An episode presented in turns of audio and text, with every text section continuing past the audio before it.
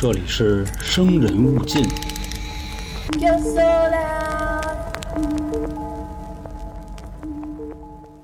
啊，大家好，我是黄黄。今天呢，接着跟大家聊聊关于北京都市传说。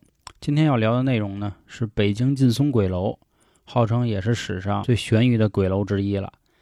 劲松鬼楼呢，是在北京传最多的一个这个闹鬼的地方了，与北京朝内八十一号鬼楼闹鬼传闻一样恐怖。八十一号呢，这个多说一句，就是前些年呢，有这么一个电影叫《京城八十一号》，也是讲的关于当年的一些传说。这个有兴趣的大家可以去看一看啊。咱们说回来，关于劲松鬼楼呢，位于北京二环到三环之间。虽然现在呢装饰的挺漂亮，但是在一九八四年那会儿啊，劲松鬼楼闹鬼的传说还是让当时不少人心惊胆战。这劲松鬼楼到底在哪儿啊？具体的？劲松鬼楼其实只是网传的一个名称。据了解呢，实际上劲松鬼楼所在的小区的真名啊叫劲松小区，是北京城里最大的住宅之一，贯穿东南地段的二环、三环之间。整条主干大街呢豪华亮丽，两侧高楼林立，可以说那会儿也相当于富人区了啊。人行横道上呢还有法式的这个洋漆座椅、欧式花池、古铜做的栅栏。所有的建筑物呢，还都被涂上颜色了，一片啊七彩斑斓，特别漂亮。但是你可想不到啊，二十年前这里是南城最大的乱葬岗子，而劲松鬼楼的传闻呢，也是从这里被传出来的。这里都住过谁呢？如果有我这个岁数的，就是八零九零后啊，或者喜欢听相声朋友，肯定知道有这么几个人。首先就是当年最爱跟郭老师较劲的，是吧？曲协主席姜昆，还有一位相声名家叫李文华，大家想必也一定都知道，对吧？他们俩呢就都住在这小区里，只不过姜昆家啊稍微远点他已经出了劲松东口了，和李文华老师家呢还是有一点差距啊。在一九八四年的时候呢，北京城里发生了一件大事那会儿大家啊就都在传，说李文华老师住的那栋楼啊是鬼楼，但其实后来调查了一下。这李文华老师家呀，他不住这楼，而应该啊是他们家后面那楼才是鬼楼呢。但是呢，人们当时为了说明此楼的这个地理位置呢，都以李文华后面那楼作为特指代词。随着这个越传越广，然后渐渐简化呢，也就变成了这个李文华那楼了。当时怎么回事呢？说每当这个天儿一擦黑啊，一进楼门就开始听到了这个凄惨的哭声在耳边萦绕。还可以看到周围的鬼火还不断闪，楼道里的照明灯呢也是忽明忽亮，周围诡异的气氛啊，你感觉就跟看一恐怖电影似的，就一模一样。而且呢，到了夜深人静的时候啊，门外啊你就感觉开了个夜市似的，就说有在那儿什么那个聊天的、搬东西的、打架的、骂孩子的，而且这些声儿啊听得都真真的。说当人们打开房门的时候呢，说这声儿就没了。只留下呢，互相这个出来打探情况的这个邻居在那儿面面相觑。你就想当时多吓人这么一事儿啊！说当时那座楼呢是新建不久，搬进去的时候住户呢只有一半左右。发生了这件事儿啊，楼里的住家呢就纷纷开始搬走了，只剩下最后一座空楼。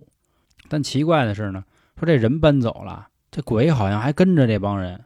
说整个楼呢也都安安静静的了。于是有些人啊，实在没房住，就只能又搬回来了。开始几天啊，还平安无事，但是直到有一天啊，有一老太太晚饭以后啊，她遛个弯回来，她上楼的时候呢，发现啊，有一个这个披着长头的女人呢，在自己家门口站着。这老太太就纳闷了，说：“这谁呀？我也不认识啊。”就问这个背对自己的女人找谁？说：“姑娘，说你找谁呀？”就问好几遍，结果呢也没答应。这老太太呢，便一边叫屋里的老伴儿的名字和他儿子的名字，然后一边上去呢，就想拉他一把，那意思呢，把他给推自己屋里去。这女人被拉的时候呢，一下慢慢的呢就转过身来了。这楼道啊，灯光特昏暗，老太太看了他的正脸，这一下嗷嗷一声，吓得呢就晕过去了。他的家里人见到叫声啊，赶紧开门，看见母亲不省人事的躺在地上，马上就给送医院抢救去了。好在人还没什么大事儿，老太太醒了以后呢，还但是还嘚里嘚嗦的，断断续续呢说了这个事儿的经过。原来那个女的呀，转过身子的时候呢，老太太看见她那一面还是长发披肩的背影。你能明白那意思吗？就相当于这女的没有脸，整个就是一个头。哎，这头呢，这这个三百六十度全是头发。所以当时老太太一看这个就吓慌了，说：“好家伙，这是一大墩布啊，是吧？这墩布成精了，对不对？”后来呢，这老太太呢还是落下病根儿了，说好久吓得都不能下床。但是人好在最后就是呢，有点疑神疑鬼、絮絮叨叨的。后来听说搬出了这个楼，回了老家住，去了乡下歇了歇，反倒好了。除此之外呢，我在上网找了好多这个网友说的这个鬼楼资料啊，也跟在在这块儿跟大家分享分享。说有一个网友说，那年他八岁，在这座鬼楼后面的小学上三年级。说那天呢，满城风雨啊，说他们那会儿啊太淘了，也不顾这个家长的吓唬。和几个胆大的同学呢，就溜进去说看看这楼到底怎么回事，是吧？孩子嘛，因为那会儿啊，楼门呢都朝北开，一进楼道就有这个阵阵阴风吹过来。当时呢，这小伙子说啊，他感觉自己这汗毛啊都竖起来了。那时候还没有声控灯，走上几节台阶呢，楼道里灯啊就就嘣儿一下就亮了。说此时是白天啊，但是没有几个人去敢拉这灯绳儿这几个小孩呢，互相也看看。个个呢也都是吓得不轻啊！后来呢，不约而同的全他妈撒丫子跑了。等跑出楼门以后呢，小脸还是煞白。但从此以后放学啊，就都尽量躲着这个地儿走了，也都特别相信家长说的那些事儿了。还有一个四十多岁的一北京大姐讲说，八四年那会儿她还是小孩呢，说那会儿他跟几个同学去过这劲松鬼楼，他们看见里面不停的出现这个蓝色的火光，挺他妈吓人的。还有一种呢。恐怖的猫叫声，但是四周呢还没有猫，还有窗户的声音，就是窗户开关开关那么个声音。说反正后来他们吓得啊，刚进楼门洞就往外跑了。上面呢就是两则关于网上那会儿大家传的比较凶的几个啊，说是去劲松鬼楼的一个经历啊。从那以后啊，劲松鬼楼这个闹鬼的传闻啊，就闹得就更凶了。劲松鬼楼一传十，十传百，基本上全北京的人也都知道这事儿了。后来呢，政府终于出面调查这事儿了，各个领域的学者呀、专家呀，纷纷都来到劲松鬼楼，深入研究这个闹鬼的事儿。